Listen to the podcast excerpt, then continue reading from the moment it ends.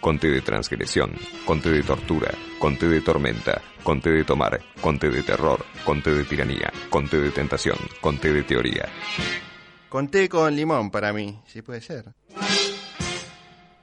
Seguimos en tendencias y vamos a dar ahora paso a la charla, como les conté en la apertura, que tuvimos con Francisco Vera Rojas en FM Búnker el día de ayer, donde hablamos del papel de la oposición.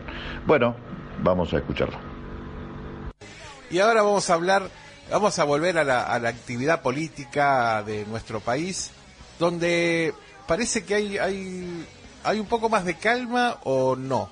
Eh, no sé, vamos a ver ahora que Pablo Galeano nos va a, a ilustrar sobre cómo está la oposición. Me parece que hay una calma antes de la tormenta, ¿no, Pablo? ¿Cómo estás? Hola, Francisco, ¿me escuchás bien? Yo te escucho perfecto. ¿Vos me escuchás a mí? Bueno, sí, por suerte con ese e- eco que me acompaña y me distrae un montón. Ah, bueno, ahí vamos a corregir la comunicación. Bueno. Corregir, gracias. corregir, corregir la comunicación. Sion, sion. Escu- ¿Seguís escuchando el eco? Eco, eco. A ver, hola. ahora, Sí, sí, sí. ¿Ahora sí? Un, po- un po- un poquito más bajo, pero mucho mejor. Bueno, bueno. Bueno, entonces yo decía que hay, hay como una, una vieja frase hecha, ¿no? Hay una tensa calma en la, en la oposición. Sí, vos sabés que es, es muy interesante analizar todo esto. Perdón, me voy a, a poner en, en manos li- no libres, pero casi porque el eco es insoportable. Ah, Perdóneme. bueno. ¿eh? Bueno. Bueno, no, lo primero que te quiero decir eh, es que ideológicamente, para hablar de la oposición, más, más puntualmente junto por el cambio, porque si uno habla de, de oposición podría hablar de, de- de muchos partidos, ¿no?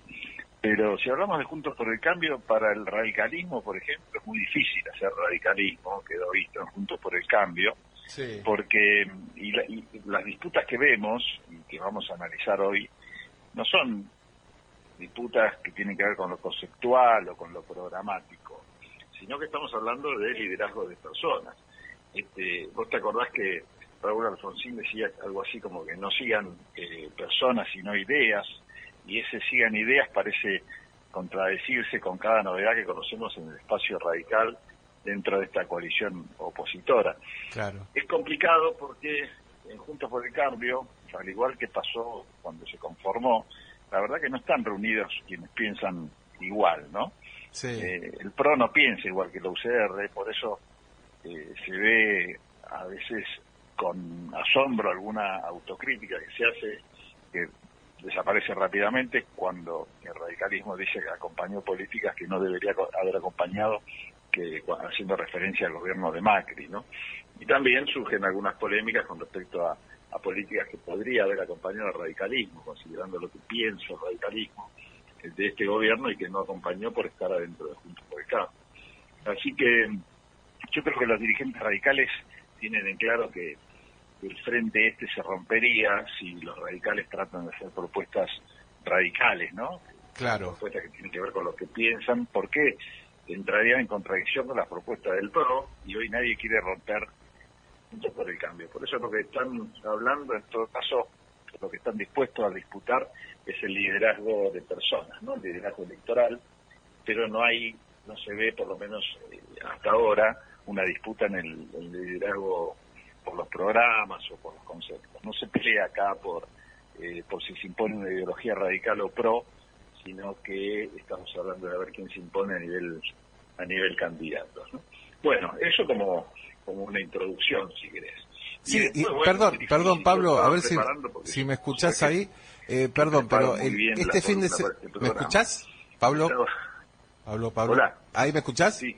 Bueno, eh, no, Sí. te, te iba a, te iba a acotar a eso, digamos, antes de que, que arranquemos con lo que ibas a decir, que además este fin de semana asumieron las autoridades de la coalición cívica, parte de eh, también de Juntos por el Cambio. Y el nuevo, o sea, eh, Maxi Ferraro, que volvió a reelegir como, como presidente, eh, dijo algo muy claro, eh, que es el próximo, que el- perdón, que la coalición no era un partido de, de gerentes, sino que era un partido de dirigentes de cuadros políticos. O sea, se está armando como una, una, un enfrentamiento, digamos, a la, al discurso del PRO de decir, eh, o, o, de elegir eh, dirigentes o, o gente, eh, gente, digamos, que vaya a, a, los gobiernos donde gane Juntos por el Cambio, como gerentes, como, como personas, eh, como ejecutivos de una empresa, iba así como CEOs si no me salía, como CEOs de una empresa, ¿no? Sí. pero vos fijate que en ese mismo comentario que vos estás haciendo estás dejando claro lo que, que venía diciendo yo también. ¿no? Exacto, no, no, era para apoyar eso mismo. Exacto. Claro, claro, no, por eso mismo, sí, ratificando esto, ¿no? Claro. que se habla de, de, dirigentes, en todo caso, cómo se gestiona, cómo no se gestiona, pero pero nunca el nunca qué. no, no hay debate ideológico, es increíble. Claro. Increíble sobre todo porque son partidos que piensan distintos. Si vos dijera, bueno, no, el radicalismo con el socialismo, con Lilita y Margarita, bueno, está bien, muchos no hay para discutir porque piensan todos iguales, son, son todos primos, pero claro. cuando está el PRO de por medio, bueno, no se plantea eso, ¿no? ¿Cuál es el... Eh, cuál, cuál, es la línea de pensamiento de, de, estos, de estos señores? Sí. Bueno, pero hablemos entonces a donde nos lleva este, lo, la, las noticias, que tienen que ver con las personas. Y ahí yo pensaba, como te decía, cómo encarar esta charla contigo, que sos tan inteligente y me apurás con los tiempos, bueno, bueno. lo cual es muy difícil. Entonces tenés, por un lado, el, el escenario presidencial, y ahí este, son muchos los que están dando vueltas. De hecho, hubo una encuesta esta semana, la semana pasada, perdón, en los cuales se midió a Gerardo Morales, a Larreta, a Macri, a Ulrich, a Manes, que serían, digamos, no se me ocurre algún otro, por ahí o sí, pero de los de Juntos por el Cambio, los que más están midiendo, ¿no? Sí. Y, y, bueno, los números ahí le dieron muy bien a Bullrich, eh, le dieron muy bien a, a Larreta, no, no tanto así al radicalismo, que sabiendo esta situación, digo a los dos candidatos radicales, no Morales y Manes, que sabiendo esta situación eh, plantearon una, una nueva jugada, que es la de presentarse quizás en una interna que se realizaría en el mes de marzo, cosa de levantar un poco el perfil y hacer campaña durante el verano, a ver si levantan un poco en los puntos. Eh, después del escándalo que fue la última sesión, que seguramente vos comentaste en, en diputados, sí. eh, creo que Juntos por el Cambio está a, apostando a la polarización con el peronismo para poner en segundo plano estas estas internas que estamos comentando acá, ¿no?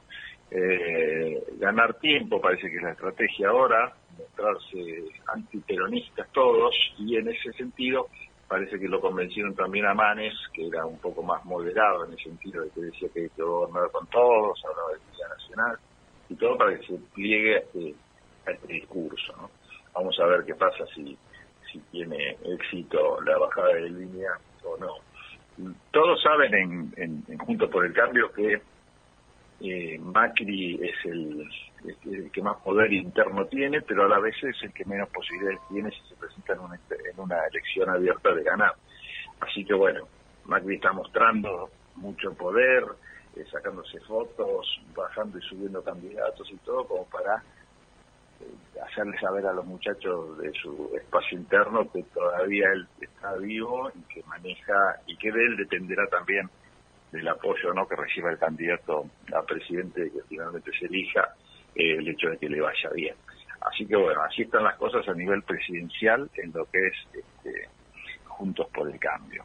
Perfecto Pablo Galeano como siempre claro preciso conciso y dentro de los tiempos que, que como un hombre de radio que es usted eh, que está en en qué radio está dígame Galeano. Yo, yo estoy en búnker. No, no, no, dígame la radio que está usted los, los días miércoles, si no me equivoco. Los días martes. Ah, martes, y me equivoqué, ¿viste? Sí, no, no te, tenías que decirlo vos para que no me equivoque. no me, no me escuchabas, bueno, no me escuchabas. No, sí te escucho. Estoy escucho. Los, los, días, martes en, en, en, eco, en Ecomedios. Bueno, eh, repetimos, porque acá, acá te censuraron el día. El día martes en Ecomedios a las 14 o 15. Ah a la de 15 a 17, de 15 a 17. 1220. Ahí está. Sí, un poco un poco tímido Galeano para para hablar de su de su programa. Así que Sí, no soy como Lucila Díaz Catelli que, que se la pasa hablando de, de sus éxitos. No, yo soy más más perfil bajo. Qué tipo peleador que sos. No, no, no, no, no, yo porque la admiro mucho, pero bueno, no tengo esa capacidad, me gana la, la, la, la, vergüenza. Bueno, Galeano, no, no seguimos porque tengo un par de, de- de lo que estás hablando tengo un par de anécdotas y no las quiero contar al aire. Así Ay, que bueno, lástima, bueno. gracias Pablo, Pablo Galeano por estar en Los Invasores. Bueno, un abrazo grande para vos.